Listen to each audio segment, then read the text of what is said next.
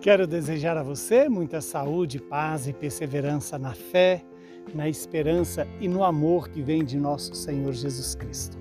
O evangelho de hoje é Marcos, capítulo 10, versículos 28 a 31. Naquele tempo, começou Pedro a dizer a Jesus: Eis que nós deixamos tudo e te seguimos. Respondeu Jesus: Em verdade, em verdade eu vos digo: quem tiver deixado casa, irmãos, irmãs, mãe, pai, filhos, campos, por causa de mim e do Evangelho, receberá cem vezes mais agora, durante esta vida, em casa, irmãos, irmãs, mães, filhos e campos, com perseguição, e no mundo futuro, a vida eterna. Muitos que agora são os primeiros serão os últimos, e muitos que agora são os últimos, esses serão os primeiros. Palavra da salvação. Glória a vós, Senhor. Que o Senhor hoje possa nos iluminar nesta palavra, palavra de vida eterna, palavra que é capaz de gerar em nós aquilo que ela está nos anunciando. E o que a palavra de hoje nos anuncia? Exatamente os critérios para sermos discípulos do Senhor Jesus o critério de renunciar a si mesmo, o critério de colocar Deus acima de todas as coisas, o critério de amar a Deus sobre acima do dinheiro, dos bens, das pessoas. E quando Jesus é, é, é questionado por Pedro, quando Pedro diz: "E nós que deixamos tudo e te seguimos", Jesus imediatamente responde, né?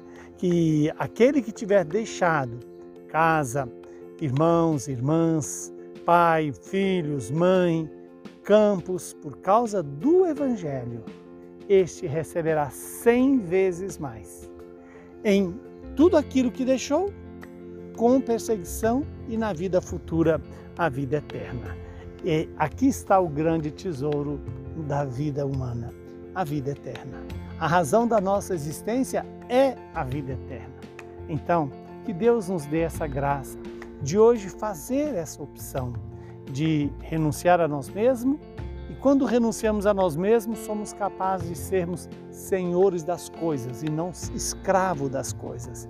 Não é que Deus não queira que você tenha os bens. Tanto é verdade que o próprio Deus é, garante, promete cem vezes mais em irmãos, irmãs, pai, mãe, é, campos, mas terá sempre, ou teremos sempre perseguições.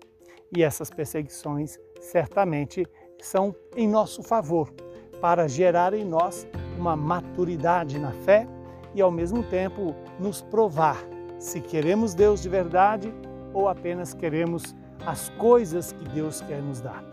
Que o Espírito Santo nos ilumine e nos faça vencer as perseguições e nos faça caminhar na direção da vida eterna, cumprindo e obedecendo à vontade de Deus.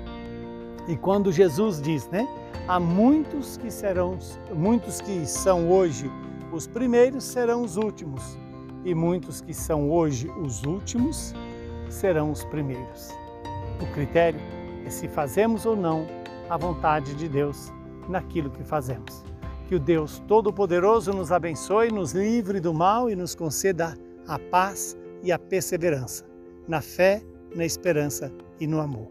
Abençoe-nos o Deus que é Pai, Filho e Espírito Santo.